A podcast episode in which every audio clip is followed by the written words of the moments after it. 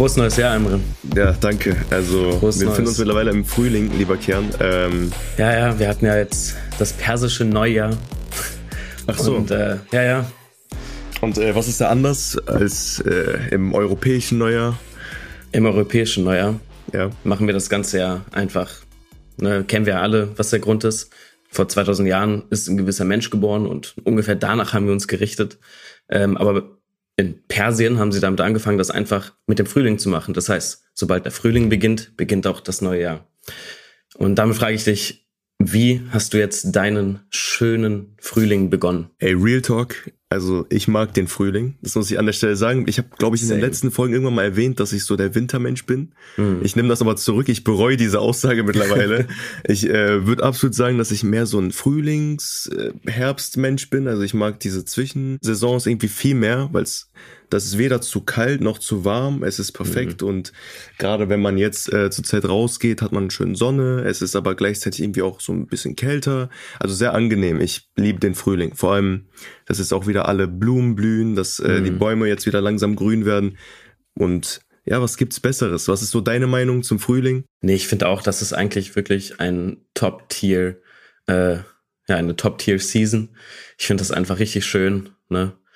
Und ähm, aber trotzdem freue ich mich auch auf den Sommer. Ich will, dass es richtig heiß wird. Mhm. Heiß wird's, aber auf jeden Fall jetzt im Thoman Talk, denn wir reden mittlerweile sind wir jetzt auch schon bei Folge 10 angelangt. Die Story spitzt sich mittlerweile zu mhm. und ich würde sagen, wir starten einfach rein und gehen direkt in die Materie und können genau. dann einfach so etappenweise drüber labern, was passiert ist und dann unsere Meinung sagen. Ich habe mir ein paar Fragen rausgesucht, die werde ich dann im Laufe der Folge nochmal Kian persönlich stellen. Und ihr könnt ja eure Meinung oder besser gesagt euren Standpunkt zu den Fragen nochmal separat von Kian äh, uns privat zukommen lassen oder jetzt auch mit äh, grübeln, wie ihr mögt oder wie ihr es lieb habt. Und ähm, ja, wir legen einfach mal los. Genau, davor müssten wir aber noch ganz kurz etwas ankündigen, denn wir sind jetzt schon bei der vorletzten Folge von Thoman Talk. Äh, und ja, also es hat mir persönlich bisher richtig viel Spaß gemacht. Ich glaube, Emra auch. Wir haben uns echt so Nein. krass mit. Äh, das äh, Spaß, also. ey, es war richtig nice. Wir haben uns so intensiv mit Tokyo Revengers beschäftigt und äh, ja, jetzt kommen bestimmt noch viele weitere Dinge auf uns zu und äh ja, ich würde das auch nochmal anknüpfen. Also wir werden da bestimmt jetzt nochmal in den in der nächsten Folge, das hier ist die vorletzte Folge, deswegen müssen wir hier noch nicht so zu sentimental werden, aber äh, mir hat es auf jeden Fall auch mega Spaß gemacht und mir macht es auch weiterhin Spaß, jetzt gerade auch in diesem Moment, in dieser Sekunde und ähm, ja, danke für euren Support auch bis hierhin und ich hoffe, ihr supportet auch weiterhin die nächste Folge. Und diese Folge sind nämlich ganz wichtig. Also genau. bleibt dran, zuhören, Ohrenspitzen und ja. Yes. Und es wird auch keine Mini-Folgen mehr geben. Also die nächste richtige Folge erscheint dann am 8.6. Disclaimer. Was in diesem Podcast gesagt wird, ist einfach nur unsere Meinung und entspricht nicht der Meinung von Ken Wakui, das ist der Mangaka von Tokyo Revengers, noch der Meinung von Kodansha oder Carlsen Manga. Carlsen Manga stellt lediglich die Mittel zur Verfügung, um diesen Podcast für euch zu produzieren. Und nicht vergessen, wir besprechen in dieser Folge Band 13 und 14 von Tokyo Revengers, also wenn ihr das noch nicht gelesen habt, dann am besten nachholen. Okay, ich würde sagen, wir starten direkt mal rein in Band 13 und äh, gehen nochmal so kurz durch, was passiert ist. Ich meine, wenn ihr den Podcast hört, dann wisst ihr ja wahrscheinlich auch, was passiert ist, aber wir machen das ja immer so, ja, das ist unsere Routine mittlerweile, dass wir kurz drüber labern, was so die Key Notes oder die Key Points von dem jeweiligen Band sind. Und hier sticht auf jeden Fall heraus, dass Hina und Takemichi mit einem Breakup in das neue Band starten. Ja, das war auf jeden Fall krass, aber was ich nice finde, ist, dass ja, Hina ja mit ihrem Dad gequatscht hat und da so ein bisschen so Dinge dann äh, verstanden hat und dass sich das mit Takemichi wieder so halbwegs geklärt hat. Das ist auf jeden Fall ganz schön. Unser Boy, ja, ist endlich ehrlich. Das war auch, das haben wir ja schon besprochen gehabt. Ich fand das ja auch irgendwie ein bisschen sinnlos, dass er da. Also klar, das ist für seine Moral und für das, was er will, war das ganz gut, dass er äh, quasi mit ihr Schluss gemacht hat, obwohl er sie immer noch liebt. Aber das äh, fand ich einfach so komisch und ich finde es besser so, dass sie wieder ein bisschen sich verstehen. Ja, ich finde es auch gut. Also ich finde auch, dass die Beziehungen in äh, Tokyo Rangers mittlerweile auch immer besser werden. Also wie sich mhm. das in Zukunft entwickelt, wissen wir. Wie gesagt, stand jetzt noch nicht. Und ähm, stand jetzt ist es auf jeden Fall so, dass die Beziehungen gerade zwischen, also die Beziehung zwischen Takemichi und Hina jetzt nochmal so glanzvoll im Vordergrund steht und ähm, hier merkt man auch nochmal, was das für einen Impact auf die einzelnen Charakter hat, also auf Hina, auf ähm, Takemichi insbesondere. Und ich würde ganz gern mal über die Psyche von Takemichi, unserem Boy, reden. Mhm. Ich meine, dieses ganze Konzept von der Zeitreise, wir können das nochmal auffassen. Wir haben ja. schon etliche Male drüber gelabert, aber ich würde es nochmal so ankurbeln. Ja, Würdest du sagen, dass die Psyche von, oder du wirst das zwar eh sagen, aber wir reden darüber, würdest du sagen, dass die Psyche von Takemichi jetzt nach etlichen Malen Zeitreise und ähm, hunderten Toten gefühlt darunter gelitten hat, weil er sich ja irgendwie gewissermaßen ja. verändert. Ungewollt ja. und teilweise auch gewollt, aber eher ungewollt, würde ich sagen. Ich finde, hier sieht man das, was an Takemichi oft äh, unterschätzt wird und viele vergessen es und ja, sie stempeln ihn ab als äh, schwachen Mann oder schwachen Jungen, der immer heult und äh, er ist auch körperlich ja wirklich schwach, der kann nicht so gut kämpfen wie die ganzen anderen Leute in der Gang und äh, man erkennt ja, dass er ganz andere Stärken hat und ich finde, eine dieser Stärken ist eben seine, seine Psyche, mit der er quasi durch diese ganzen Traumata da sich durchkämpfen muss. Er hat schon so viele Freunde sterben sehen. Er sieht seine, seine große Liebe, sieht er jedes Mal einfach ja, sorry, wenn ich das so plump sage, aber verrecken und das muss ja irgendwas mit einem machen. Und klar, er ist immer noch sehr emotional, aber ich finde, dass er sich immer weiter durchkämpft und jetzt zum Beispiel nicht wie Mikey komplett zerfällt. Ne? So, und wenn ich mal ganz ehrlich bin, äh, Takemichi hat wahrscheinlich mehr gelitten als jeder einzelne von denen, ja. weil der wirklich diese Dinge immer wieder und wieder erlebt. Und ähm, der ist jetzt nicht so krass daran äh, kaputt gegangen wie ein Mikey zum Beispiel. Mhm. Und dieses ganze Zeitreisen und so, klar, das ist. Ähm, also, aber wie wählt ja Mikey? Also, das ist ja genau. das Ding, was ich sehr interessant finde. Ja. Ich würde sagen, dass Takemichi nach einer Zeit, also mittlerweile gibt er mir auch so die Vibes von, ich weiß nicht mehr, was real ist und was mhm. nicht real ist. Also so ein gewisser Realitätsverlust findet schon statt in seiner Psyche, weil er ja in jeder Timeline oder in jeder Realität, die er ja andererseits dann wieder umkehrt und damit ist diese Realität nicht mehr existent und auch keine Realität mehr. Ich weiß, es wird gerade sehr äh, mhm. komplex, aber das ist nun mal das Thema rund um Zeitreise. Der hat ja jetzt quasi schon etliche Male verschiedene Tode verhindert und somit halt auch irgendwie diese Charakter, die da gestorben sind, selber umgebracht, weil die dann halt nicht mehr existieren ja. in dieser Linie.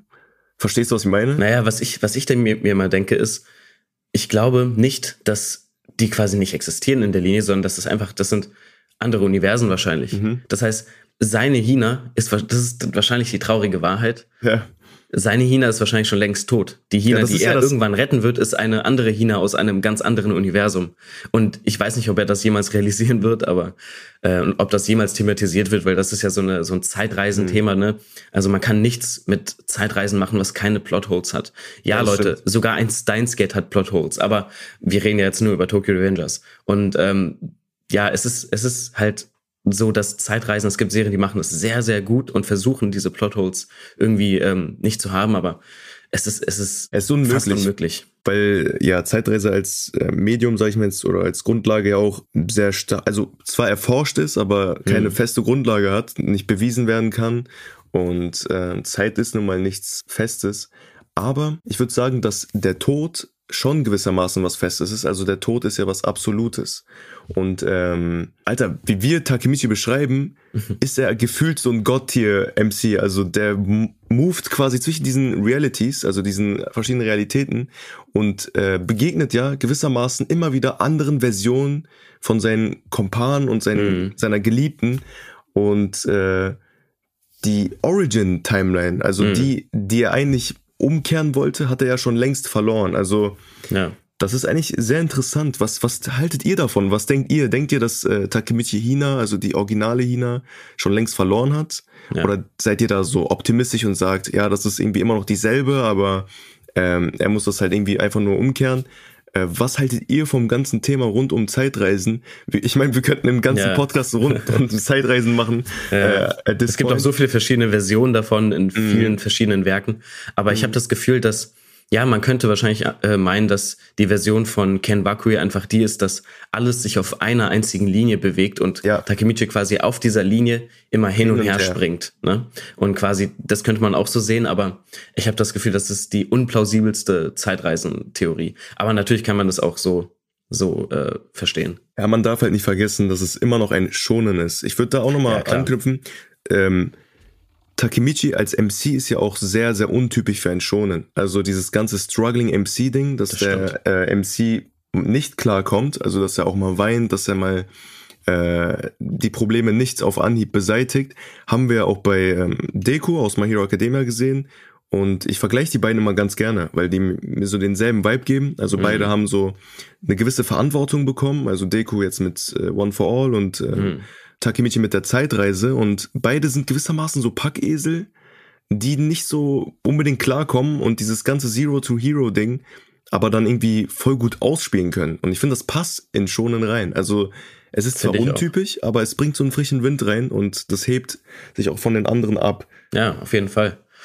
Und ähm, jetzt haben wir in diesen zwei Bänden ja so eine leicht dystopische Zukunft gesehen, ja. obwohl das halt, klar, die Zukunft an sich, natürlich, das, der Inhalt war, war auf jeden Fall dystopisch, ähm, aber was jetzt, ich sag mal, nicht so dystopisch ist, ist eigentlich Japan selbst, weil Mikey ist ja nicht in Japan, sondern ist dann irgendwie in die Philippinen gegangen und dann haben wir diesen Hintergrund, ne? also ich meine rein optisch gesehen, so diese oh, ja. kaputten Ruinen und so und ich finde, erstens, das äh, spiegelt natürlich ihn irgendwie wieder, aber andererseits denke ich mir... Also jetzt Mikey, oder? oder genau, Mikey, nee, nee, nee, genau. nicht Takemichi, sondern Mikey, Mikeys Psyche und ähm, aber was ich halt lustig, oder lustig ist vielleicht das schlechte Wort dafür, aber irgendwie interessant finde, ist, dass diese Welt so dystopisch wirkt, so als würde Ken Wakui so ja zeigen wollen, hier, das ist das die Welt, die ist ja. kaputt in Schutt und Asche. Das, das wird ja aber das ist einfach so Zeitreisen ja. ähm, Medien gemacht. Also jetzt nicht nur in irgendwie Anime, sondern halt generell in Zeitreisen, Filmen oder Serien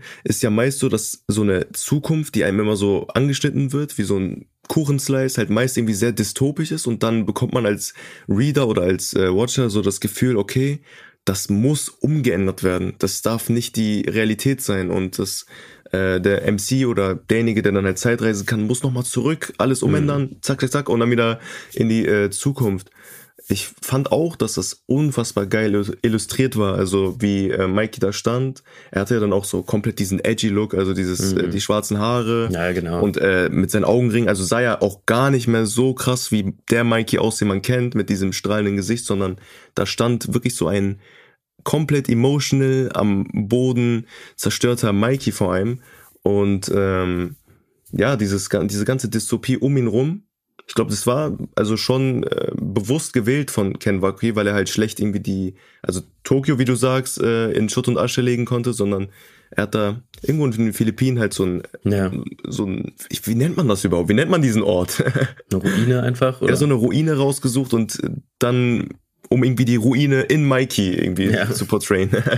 ja, aber ist trotzdem, ist ihm auf jeden Fall gelungen. Also dieses Gefühl hatte ich auf jeden Fall schon, dass hm. eben äh, Mikeys inner, inneres, so innere Zerrissenheit dann auch dargestellt wurde. Ja. Und ähm, dass er einfach nicht mehr der Mikey ist, den wir am Anfang kennengelernt haben. Das finde ich auch krass. Also, dass er so ähm, mitgenommen ist. Und können wir mal ganz kurz darüber reden, was er getan hat? Digga, Alter, das hat mich ähm, schon geflasht. Ich, by the way, Leute, an alle, die es nicht wissen, ich lese das alles gerade zum ersten Mal. Ja. ja. Und für mich ist das wirklich alles komplett neu und ich war schon so ein bisschen geschockt. Ich dachte mir schon so, damn, das ist, das ist krass, was, äh, dass, dass Mikey einfach alle seine Freunde gekillt hat. Mhm. Das ähm, habe ich nicht Wie, wie fandest wollen. du Nautos Entrance? Weil da, da ist mir auch wieder eingefallen, ja. also so, beziehungsweise eher gesagt aufgefallen, dass das irgendwie sehr random schon untypisch war. Also da kommt, kommt so ein mhm. Auto und, und dann schießt er einfach, ey. ja, einfach so trocken schießt er da. Michael. Aber ein Auto, ganz ehrlich, auch underrated Character. Ich habe sehr, ja, also, vor allem von mir selbst so, ne, weil ich habe den immer so ein bisschen außen vor gelassen, der mm. kleine Bruder von Hina und ich sag mal so, der, der Vessel, so, der Weg für, ja, ähm, für, für Takemichi, um in die Vergangenheit zu reisen und in die Zukunft, mm. so hin und her. Und, ja, das ist dieser ähm, Standard, äh, irgendwie Unterstützer, yes, Ja, genau, genau, genau. Ja. So der Standard-Supporter, Unterstützcharakter, der einfach da ist, um irgendwie zu helfen. Dachte ich erstmal. Aber eigentlich bietet er noch viel mehr und der ist auch ein richtiger Charakter. Das hat man jetzt so gemerkt, ja. was er alles für Taki, Takemichi macht. Ich meine, klar, mhm. der lernt alles sehr schnell, so mhm. auch ganz am Anfang, als der, ähm, als wir ihn kennengelernt haben, dass er schon ja. als Kind so ein Genius war und der das Hey, das war so hat. random und das, das war nicht krass. das, das war schon hart random, aber irgendwie auch nice so, also weil man merkt halt, dass irgendwie jeder Charakter so seine gewissen Beweggründe hat in äh, Tokyo Rangers. Also so ist es ja meist in jedem Werk, die wären sonst nicht da. Also wenn der Mangaka sich nicht gedacht hätte, ich zeichne jetzt diesen Charakter über 100 Chapter lang. Ähm, also war es halt absehbar, dass Naoto gewissermaßen eine wichtige Rolle spielen muss, mhm. abseits vom ganzen Zeitreisen-Thema. Äh, Wenn dem nicht so wäre, wäre es halt irgendwie wack und schlecht. Aber ähm, das wurde da wirklich gut gemacht. Ich finde äh, irgendwie auch, dass Ken Wakui äh, voll gut darin ist, das haben wir auch in den letzten Folgen gesagt, diese plötzlich auftretenden Schlüsselmomente einzubringen. Mhm. Also dieses, du erwartest, also du hast halt diese, diesen Aufbau mit Mikey, dass er da steht und dass er komplett am Boden ist und alles um ihn rum ist auch irgendwie am Boden zerstört. Und ja. ähm, dann, als ob es irgendwie nicht genug sei, also als ob man dann nicht schon irgendwie einen halben Herzinfarkt kriegt, wenn man das liest, äh, kommt dann auf einmal ein Auto aus der Ecke und pullt da seine Pistole aus und äh, haut dann mhm. da Mikey ins Hirn so gefühlt. Ja, das war krass. Hätte ich auch nicht erwartet. Das war sehr also, krass. Ich hätte eher erwartet, dass Takemichi das selbst macht, als das, also, obwohl ich wusste, dass er eigentlich nicht dazu in der Lage ist, jemanden mhm. zu töten, wirklich. Ja. Aber ich habe schon irgendwie fast gehofft, dass er das macht. Aber im Nachhinein habe ich gemerkt, dass es wahrscheinlich besser so, dass Takemichi kein, kein Mörder wird. Weil Aber das ist auch wieder so ein Ding. Wir können wieder zur Zeitreise zurück. Meinst du, das ist der originale Naoto, also das ist, Naoto ist sich ja dessen bewusst, dass äh, die ganze Zeit in der Zeit rumgefuscht wird. Mhm. Aber er verändert sich ja gewissermaßen auch mit jeder Zeitreise, weil sich ja die Umstände um ihn herum ändern. Und man sagt ja irgendwie auch, jetzt können wir da auch nochmal so einen pädagogischen Pfad einleiten, ja. dass das Umfeld einen gewissermaßen irgendwie äh, widerspiegelt. Also was um mhm. dich um irgendwie stattfindet, ist dein Charakter. Und wenn um Naoto rum irgendwie absoluter Chaos stattfindet und äh, Manjiro Sano ist dann irgendwie böse, dann ist er gewissermaßen auch gewaltbereiter, als äh, ja. wenn irgendwie Mikey in dem Fall oder Sano äh, gut wäre. Ich finde, das hat auch so ein bisschen was vom Butterfly-Effekt, oder? Also dieses. Das stimmt, dass sich halt so die kleinsten Dinge, die man verändert in der Vergangenheit, dann ja auf sehr große Dinge in der Zukunft auswirken mhm. können oder einfach große Dinge bewirken können. Das, ähm, ja, ich finde den Butterfly-Effekt interessant und ich finde, das sieht man schon in äh, in Tokyo Revengers. Ich, ich würde sogar sagen, dass der Butterfly-Effekt einfach der Key-Zeitreisenfaktor äh, in Tokyo Safe. Revengers ist, Safe. der alles beeinflusst. Das mhm. ist ja das Krasse. Jedes Mal verändert äh, hier unser Takemichi irgendwas in der Vergangenheit und plötzlich ist die Zukunft einfach ganz anders, als er erwartet hätte. Nur weil er eine Kleinigkeit verändert hat. Erinnerst du dich, das ist diese Metapher, die ich mal ganz, ganz am Anfang gebracht hatte, dieses, dieser Packesel, der so in Fahrt geht und unterwegs kriegt er immer mehr Last irgendwie zugeschmissen. Und das ist ja dieses, das, was äh, Takemichi ausmacht. Du hast halt nicht dieses, diesen linearen Pfad, dass er halt einfach nur Hina retten äh, gehen mhm. will, das hast du gut gesagt, sondern unterwegs passieren so hunderttausend andere Probleme und irgendwann ärgert man sich als Reader irgendwie auch, weil man sich dann denkt so, oh nein, jetzt kommt das und das und dann hat irgendwie, äh, kommt diese Taiju-Problematik und dann äh, halt irgendwie auch Mitsuya aus der einen Ecke mhm. und alles häuft sich so und dann ist es nicht mehr der einfache Held, der irgendwie von A nach B geht und äh, halt irgendwie Hina retten will, sondern der Held von allen. Also dann kommen wir wieder auf dieses Gotttier Takemichi-Ding zurück, also dass er dann irgendwie jeden retten muss. Ja. Sehr interessant auf jeden Fall. Genau, also das fand ich auf jeden Fall ähm, alles echt krass, auch wie Ken Wakui überhaupt diese ganze Thematik aufgreift und äh, das alles handelt, ist halt natürlich alles schon Classic Battle Shonen, mhm. aber mit einem sehr interessanten Thema und das haben wir schon oft äh, besprochen, aber unser Takemichi ist halt da, aber und er hat dieses Superpower, aber es sind die anderen Leute, die kämpfen, es sind die anderen Leute, die Dinge für ihn erledigen und hier sehen wir es auch mit Naoto. Takemichi ist derjenige, der im Mittelpunkt steht, aber Naoto ist dann derjenige, der wirklich etwas tut und Mikey erschießt. Das ist ja wieder dieses Shonen-typische. Also du hast ja in jedem Shonen gewissermaßen so ein Team, um den Protagonisten rum, also so Side-Character, die ihn halt supporten. Und bei Tokyo Rangers hast du halt zwar Toman, aber Toman ist gewissermaßen irgendwie das Problem von allem, weil Toman äh, Hina halt irgendwie in der Zukunft killt. Und äh, es ist nicht mehr sowas wie, ja, er kommt in so eine Familie rein und wird mhm. aufgenommen und hat dann so Friede, Freude, Eierkuchen, äh, ganz viele Freunde um sich rum, sondern er geht quasi in das Problem, also in das Epizentrum rein ja. und versucht von innen alles irgendwie so umzuändern mit seiner Zeitreisen-Ability. Äh, du hast auch noch was Geiles rausgeschrieben, das kannst du auch am besten irgendwie äh, jetzt nochmal einwerfen. Mhm. Stichpunkt Kisaki. Yes. Also sein neuer Plan und äh, dass er, also, beziehungsweise sein neuer Plan kommt ja, weil er sich rächen will. Er ist komplett mad. Er ist richtig wütend auf unsere coole Gang. Äh, und der Grund ist ganz einfach, er wurde gefeuert. Und auch die Art und Weise war schon ziemlich äh, humiliating. Epic. es war epic. Es war schon, also wenn ich er wäre, hätte ich mich schon ein bisschen äh, schlecht gefühlt. Und ähm, ja, ich fand das auf jeden Fall ganz, ganz nice. Ich freue mich natürlich immer wieder, wenn Kisaki mhm. irgendwie ähm, schlecht behandelt wird und ich auch. Wenn der, ich sag mal, auch irgendwie mental leiden muss. Aber das heißt für, für die Main Character auch, dass er sich irgendwie rächen wird und das hat er jetzt auch vor. Ja, dieses ganze Rächen rund um ihn, ne? Also, mhm. das kann man auch nochmal anschneiden. Ich weiß, dass sehr viele von euch, also so ihr da draußen äh, Kisaki mögt, also als Antagonisten auch sehr wertschätzt. Wir auch an der Stelle. Also ich finde, dass Kisaki ähm, bis zu diesem Punkt ein unfassbar guter Villain ist, also sehr untypisch auch. Und dieses ganze Schachspiel zwischen ihm und Takemichi kommt irgendwie auch voll gut rüber. Also dieses, ähm, dass er ihm immer einen Schritt voraus ist, obwohl Takemichi diese riesengroße Ability, diese Fähigkeit mit dem Zeitreisen hat und ihm eigentlich Millionen von Schritten voraus sein müsste das kommt unfassbar gut und ich würde auch sagen, dass ähm, es verständlich oder relatable, sagt man ja, ist, dass Kisaki gewissermaßen so ist, wie er ist. Mhm. Weil stell dir mal vor, du hast irgendeinen so Plan und keine Ahnung, jetzt was Absurdes, du willst zu Rewe gehen oder keine Ahnung, du willst irgendwie was einkaufen gehen. Und ähm, jedes Mal, wenn du versuchst, einkaufen zu gehen, kommt irgendwas zwischen. Und dann sagst du so aus Joke so, hey, das kann ja nicht sein, irgendwas fuscht da so rum. Und irgendwann ist es halt so, dass du wirklich nicht dazu kommst, einkaufen zu gehen. Das ist ein, ban ein banales ja. Beispiel. Aber so, ähm, so muss es ihm gewissermaßen ergehen. Ich hoffe, ihr könnt jetzt irgendwie verstehen, wie sich Kisaki fühlt. Könnt ihr auf gar keinen Fall, aber mhm. ja, stellt euch mal vor, so, er verändert Strukturen innerhalb von Thoman. Nur damit irgendwas Obszönes passiert und dann diese Strukturen wieder niedergemacht werden. Ja. Auf jeden Fall krass. Richtig nice wie ähm, Takemichi immer wieder Einfluss auf die Dinge hat, die Kisaki machen will und mhm. ihm immer wieder so ein, so ein paar Beine stellt. Aber dann kommt er ja immer zurück. Ja, andersrum ja genauso. Also andersrum genauso. Ja, er, er, kommt halt immer wieder zurück und ist dann da und dann denkt man sich als ähm, Leser, aber auch wahrscheinlich, wenn man Takemichi ist, mhm. Wenn man Takemichi ist, das klingt doch weird, so als wäre das so ein Ding so. Manchmal ja. bin ich Takemichi.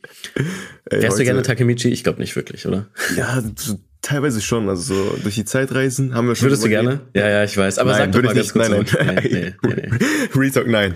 Eigentlich also nicht. jetzt nach dem Konsumieren von, keine Ahnung, zehn Zeitreise, Anime und ähm, Serien insgesamt, ich liebe Zeitreisen. Also ich auch. Deswegen, deswegen habe ich mir letztens auch Steinsgeld gegeben, aber so im Nachhinein denke ich mir so, ja, das ist, das soll unerforscht bleiben und am besten auch gar nicht erst zur Realität werden, weil mhm. Zeitreisen oder generell dieses ganze Thema rund um Zeitreise bringt nur Probleme mit sich, weil definitiv man sollte viel eher so die Realität und ähm, die Gegenwart, also in der man lebt, genießen und auch die schlechten Dinge so hinnehmen, auch wenn sie uns nicht passen, weil die irgendwie zum Leben dazugehören und uns als hm. Charakterform habe ich doch jetzt irgendwie schön formuliert, oder? Das hast du echt schön gesagt. So, ich habe ein bisschen Gänsehaut bekommen. Oh Mann, Alter, das ist.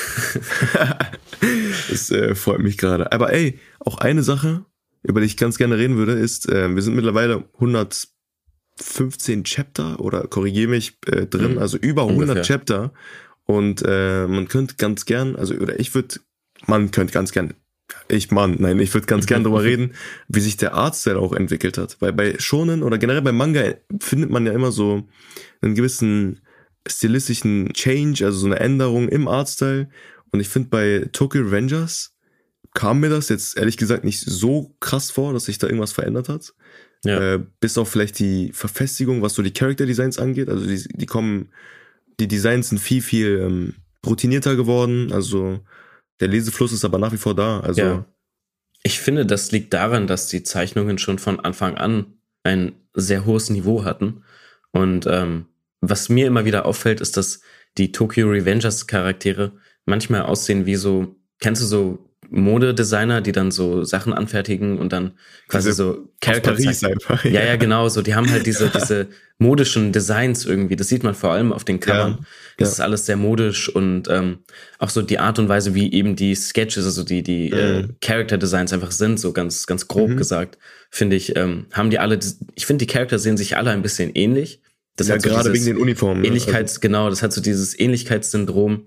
Äh, in Gintama hat, äh, ja, also viele kennen das wahrscheinlich nicht, ein sehr lustiger Parodie-Anime. Da Ich haben sie eben es, dies, das reicht. ja, genau. Da haben sie eben dies auch parodiert, ähm, dass eben in vielen Shonen-Manga Main Character vielleicht ein bisschen anders aussehen, aber der Rest, selbst die Main Character, die Ey, haben alle One so eine Piece, ähnliche Grundform. Beispiel. One Piece, da sieht irgendwie jeder aus, also von den weiblichen Charakteren, sieht gefühlt jeder aus wie Nami, nur mit anderen Haaren. Kennst du dieses Meme, dass jeder Ja, hat ja. so Blue Nami, Ja, genau. äh, blauhaarige Nami, äh, grünhaarige Nami. Das ist auch mega witzig. Und ich finde bei Tokyo Rangers, das einzige Problem, was ich mit dem Character Design habe, da werdet ihr mir, glaube ich, zustimmen, ist, dass man irgendwann irgendwie nicht mehr klarkommt, wenn dann jeder Charakter gefühlt so einen Knick, so einen ganzen Change im Modebewusstsein macht, äh, in der jeweiligen anderen Timeline. Also dann vergeht da irgendwie so eine Zeit und dann hat Baji auf einmal ganz andere Haare. Kazutora sah ja zuletzt auch aus wie Baji. Ja, Ich glaube, das kam sogar Das- zuletzt im Anime. ja Und- genau, Alter. Guckst du den Alter, Anime das- eigentlich? Ey, ähm, ich habe mir jetzt zwei, drei Folgen von der neuen Season angeguckt und ich muss sagen, das bekommt man ja mittlerweile im Internet auch mit, dass der Anime nicht so gut ankommt. Hm. Und ich muss sagen, ich finde den Manga, also insgesamt als Medium, viel, viel besser. Ich finde Manga generell auch immer besser, obwohl ich auch so ein Anime Originals Fan Ja. bin und ich finde, viele Anime-Adaptionen holen so das Maximum aus dem Manga raus und lassen den Manga oder die Mangas meist auch wie so Storyboards wirken.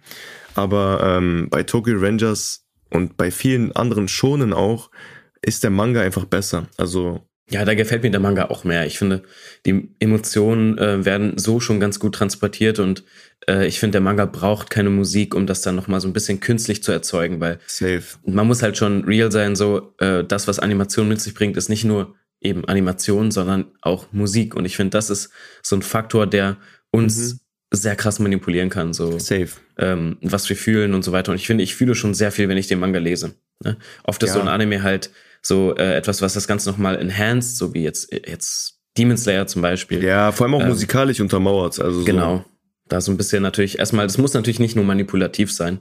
Äh, das kann ja auch einfach da sein, um etwas zu unterstützen und äh, so ein paar Dinge einfach zu, ja, ein bisschen zu unterstreichen. Aber Mhm. ähm, ja, wie du meinst, ich finde auch den Manga ziemlich nice äh, und brauche den Anime nicht, aber ich schaue mir das trotzdem ganz gerne an, nochmal so Ja. animiert, einfach um so einen Vergleich zu haben auch. Ja, Ähm, Vergleich ist das nice, ja. ja, aber was du meintest mit den Designs, äh, dass die Charaktere sich so krass ändern, aber kann man hier nicht sagen, das ist halt einfach der Butterfly-Effekt.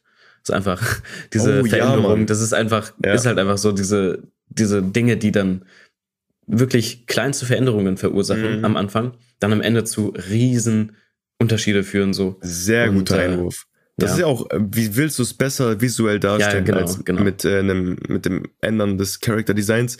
Mega gut, mega Ja, man gut kann natürlich eine krasse Story schreiben und das richtig, richtig deep machen, aber Mhm. wenn du dann einfach so einen Akun plötzlich eine Glatze gibst. Ja, dann gibt das mehr, ist das mehr impactful so, ne? Ja, Aber also- Leute, die sich vielleicht ärgern, wenn ich die ganze Zeit Englisch rede, so, I'm, ja, bei mir auch. Ich, So mir fällt gerade auf. Ja, I'm ja, ja. truly sorry, aber ich werde nicht aufhören damit. Very sorry. Nein, also äh, ich denke schon, dass jeder, der hier gerade irgendwie zuhört, diese Basic-Begriffe kennen sollte. Basic schon wieder. Basic, So ein, ja. Ey, die Anglizismen sind heute hart am Start. Aber ja, solltet ihr äh, wissen. Also ich, wir benutzen jetzt keine Oxford ähm, Ultra Super Duper englischen Begriffe. Was ist, wenn wir einfach anfangen, japanische Wörter reinzuhauen? Ey, da hört's bei mir schon mit Arigato, Arigato auf, Alter. Ja, same. Oder so ein paar Jojo-Sachen rezitieren. Nein, Mhm. Spaß. Aber ähm, man darf halt nicht vergessen, Manga ist halt so ein semi-visuelles Medium. Also du hast zwar Text, du hast aber überwiegend auch halt auch so visuellen Stuff, halt Panels. Und ähm, ist dann halt absehbar, dass er da viel mit den Designs spielt. Ich nehme das nochmal zurück, ich finde das jetzt nicht schlecht so, aber ähm, als sei dieses ganze Konzept rund um die Zeitreise nicht schon komplex genug, ist es dann halt mit der Zeit haha, so Mhm. auch voll äh, schwer da irgendwie mitzukommen, wenn dann jeder Charakter 100 an, so 100 Wandlungen durchlebt und Mhm. äh, das ist so, als würde man so Instagram-Trends oder so ähm, keine Ja. Ahnung, Modetrends irgendwie in so Sekundenabläufen durchleben so. Das stimmt. Jetzt aber mal weg von diesem ganzen Character-Design-Ding. Eine Szene, die ich mega wholesome fand, war dieses ganze, wir schenken Takemichi nach diesem ganzen Chaos einfach mal ein Motorrad. Also Ja, das war echt süß. Das fand ich auch echt nice.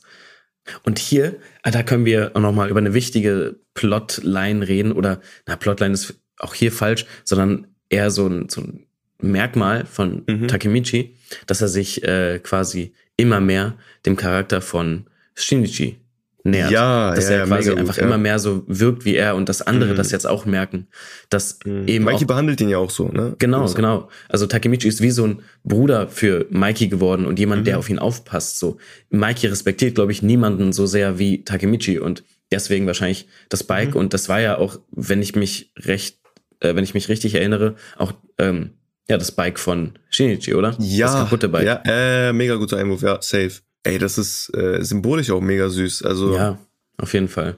Und äh, keine Ahnung, irgendwie auch so für uns und vor allem für Takemichi so eine gewisse Therapie, weil da findet so viel Chaos statt und äh, dann hast du auf einmal so einen kurzen Moment, wo dann wieder so ein dieses Dreiergespann da am Start ist und die beiden Jungs geben da Takemichi sowas mit auf den Weg und man sagt ja mal so, Objekte oder feste Sachen stehen halt über der Zeit. Da können wir wieder zurück drauf, aber das ist halt immer so, das ist dann wieder sowas für die Ewigkeit. Und äh, Takemichi, der sich dessen bewusst seiende, Tak- keine Ahnung, war das Mhm. gerade korrekt, der nimmt das ja dann mit in die Ewigkeit, also so in seinem Bewusstsein, dass die beiden ihm da so ein Motorrad, das Motorrad von dem Bruder von Mikey schenken. Mega süß. Also fand ich wirklich sehr, sehr süß. Ja, und ich finde es auch cool, dass äh, Ken Wakui das gemacht hat, so, Mhm. dass ähm, Takemichi nie so der krasseste Kämpfer wird, aber genauso wie Shinichi auch nie der krasseste Kämpfer war und trotzdem war er der Anführer. Und so hat Takemichi auch so viele Leute auf seine Seite gezogen und so viele Leute von sich überzeugt. Nicht indem er gezeigt hat, hey, schaut mal, ich bin der Stärkste, ich habe die größten Mhm. Muskeln, ich kann die krassesten Leute ähm, choken, so wie ich gehofft habe. Ich habe ja gehofft, dass unser Takemichi ein richtiger Grappling-Champion wird. Aber dieser Grappling-Kurs, Mann, der. Digga, äh, hätte es ihn nehmen sollen. an. Ja, Mann, er hätte, er hätte weitermachen müssen. Aber äh, am Ende des Tages ist das ja nicht seine Stärke, sondern es Mhm. ist das Talk No Jutsu, was ihn so gut macht, ne? wenn er viel redet, wenn er die Leute mit seinen Worten von sich überzeugt. Mhm. Komm, Und- Talk No Jutsu musst du nochmal erklären, ganz kurz. ja, okay. Äh, Leute, Talk No Jutsu ist einfach nur ein Meme, ein Joke, weil unser guter alter Naruto aus Naruto äh, immer wieder mit Leuten redet, um Probleme zu lösen. Und dann haben Leute in der Community gedacht, ey, das nennen wir jetzt einfach mal Talk No Jutsu, weil das das wahrscheinlich stärkste Jutsu in Naruto ist. Aber Mhm. ähm, deswegen, ne, mache ich manchmal Jokes darüber. Aber hättest du gerne ein Bike? Wolltest du damals als Kind immer ein Bike Hey, so haben? spontan jetzt einfach. Als Kind so ein fettes Motorrad einfach. Ja, ja, so, also die haben ja nicht so fette Motorräder, habe ich das Gefühl, sondern diese, so ein bisschen so ein Mix So. Mofas, ne? Genau, nein, nicht mal Mofa, sondern es gibt ja so, ich, ich kenne mich mit Motorrädern nicht aus, aber es gibt ja so richtig schwere Motorräder, die man erst ab 18 fahren kann. Und dann Mhm. Ja. gibt's welche, die man schon ab 16 fahren kann, die so ein bisschen leichter sind. Ja, und ich glaube, die haben so die leichteren, äh, wahrscheinlich. Weil die sehen ja auch alle recht dünn und so aus. Aber es so eins wollte ich also- damals immer haben. Ja, also wir haben schon ein paar Mofas gesehen, aber ich würde sagen, diese, diese fetten Bikes, also unter anderem das von Mikey und halt auch Mhm. das, was Takemichi geschenkt bekommt, das sind schon so dicke Dinger. Also das sind äh, auf jeden Fall so richtige Geschütze. Damn. Ja, würde ich ein Bike haben wollen? Ich weiß nicht. Also ich bin nicht so der Motorradfan. Ich bleib lieber beim öffentlichen Nahverkehr, keine Ahnung, weil ähm, Bikes mir da gewissermaßen so zu gefährlich sind, weil du so im Offenen stehst und bei gewissen Geschwindigkeiten kann man da schon mal so, keine Ahnung, die ein oder andere Wunde mitnehmen und äh, in meinem Leben gibt's leider niemanden, der dann irgendwie Zeitreisen technisch so, oder mir fällt da niemand ein, Mhm. es sei denn, du bist das, keine Ahnung. Kann ich leider nicht sagen, aber Komm, reveals jetzt endlich. Du bist der Zeitreisende. Ja, ja, ich habe das schon mehrere Male erlebt. Bro, ich habe dich schon drei, vier Mal gerettet, aber ich habe das Gefühl, dass das ich hab's nix. gespürt. Ich hab's Ja, ja. gespürt. Ich wusste es. es. Ich musste es deswegen ansprechen. Aber, ey, dieses ganze Thema rund um Bikes, ne? Das ist trotzdem irgendwie präsent. Du hast es ja mal vor zwei Folgen oder so angesprochen, dass ähm, die Bikes symbolisch für so, für dieses Freisein, für diese Freiheit stehen. Mhm. Denkst du immer noch so? Und äh, würdest du selber auch ein Bike haben wollen? Jetzt mal umgekehrt, ohne Reverse, Mann.